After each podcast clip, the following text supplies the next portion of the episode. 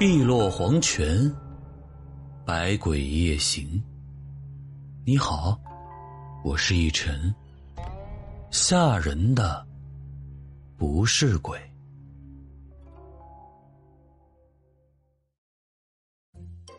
这窑洞啊，是陕北特有的民居形式。这中华民族的祖先啊，就是在窑洞中生存、繁衍和壮大起来的。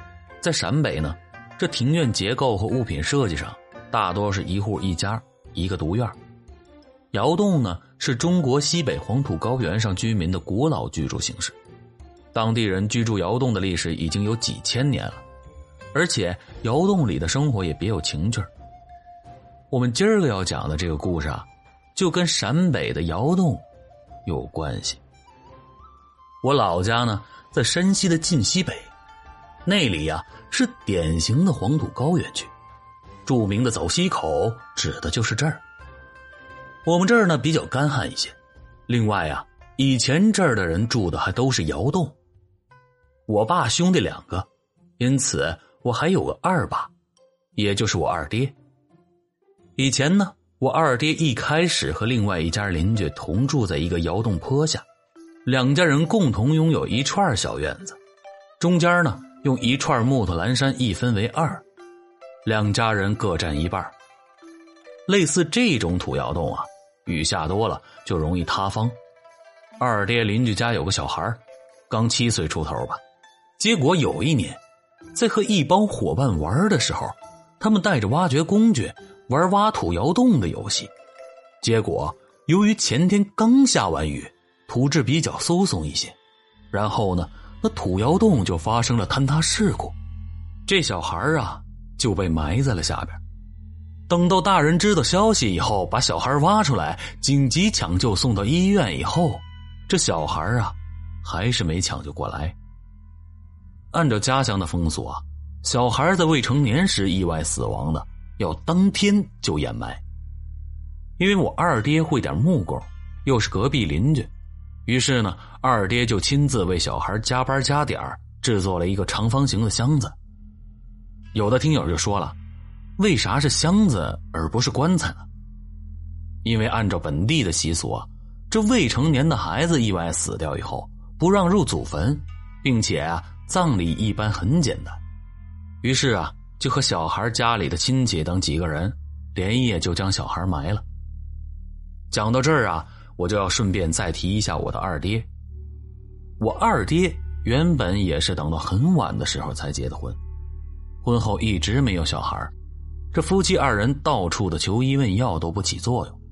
后来呀，一直等到了三十几岁才有了第一个男孩。而等到隔壁的小孩死的时候，我二爹的小孩啊，也就是我的堂弟，他刚满月不久，那真是我二爹的心肝宝贝儿啊。但是从埋掉小孩的第二天开始，我的堂弟每天晚上都会莫名其妙的哭个不停，而且窑洞外面的院子里面也经常会听到一些奇异的响动。加上那段时间我二爹在外面干木工活不在家，我二妈一个人在家哄孩子，大晚上的院子里有响动，我二妈也没当回事儿。胆子大，哄完孩子呢，继续睡觉，反正院子里也没啥值钱的东西。然而有一天，我二妈前半夜一直在忙着哄哭闹的孩子睡觉，可是到了后半夜，孩子不哭的时候，她自己也躺下睡着了。结果睡到迷迷糊糊之中，竟然听到自家屋子里竟然也有了响动。刚开始啊，我二妈觉得是在做梦，可是后来她觉得不对劲儿，一下子就张开了眼睛。你猜怎么着？她居然看到死去的那个小孩竟然站在二妈卧室门口，在朝她不停的笑着。我二妈当时就炸了毛，吓得一下子就完全清醒了过来。但无奈的是，家里当时只有二妈和小堂弟，他也没办法，只好假装什么都没有看到，继续闭着眼睛装睡。结果屋子里的响动丝毫没有停下来的意思。这个时候，我二妈只能硬撑着闭着眼睛，假装什么都不存在的样子。然而，就在这个时候，我二妈的耳旁传来了一段令她这辈子无论何时只要想起来就会头皮发麻、留神无主的声音。别装了，婶婶，我知道你早就看到我了。就这么一句话，在那静的连个针鼻掉在地上都能听得吱吱的夜里，就像一个炸雷一样，我的二妈当时就吓得嚎啕大哭了起来。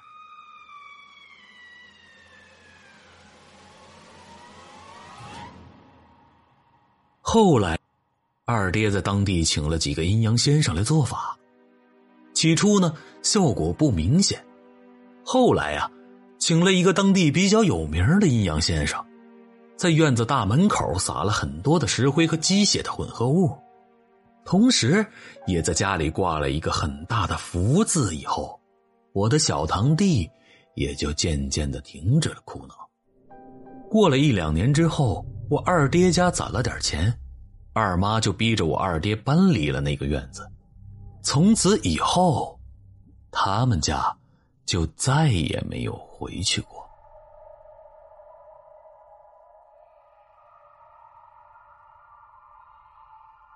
好了，这就是我今天给你讲的。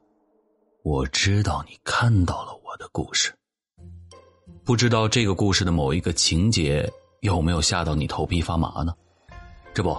我的听友郭一凡的爸爸就给我留言说道：“我是个男的，有时候啊也是吓得把两只眼睛都藏在了被子里面。我觉得啊，听鬼故事害怕这件事啊，还真的就不分男女。就别说在座的各位听友了，就说我吧，常常有听友就问我：‘哎，一晨，你每天都讲鬼故事，那你自己害怕不害怕呀？’ 其实啊，我一个讲故事的人呢。”每天接触的故事不比大家少，可能看上去呢，我每天只能更新一集故事，但往往呢，我可能要看几篇甚至十几篇的故事，才能选择出一个好的素材来改稿子，然后呢，跟老李探讨一下细节部分的处理。恐怖呢，不是我带给大家的，而是它本来就源于你的内心，我呢，只是通过讲述把它从你的心里引出来，所以呀。我在讲故事的时候啊，当然也会有那种后背发凉、头发根竖立的感觉。正所谓，吓人的不是鬼。好了，故事也讲完了，时候也不早了。没点关注的小伙伴儿，帮我点点关注，订阅一下呗。一晨，谢谢了。我们明晚八点不见不散。我是一晨，晚安。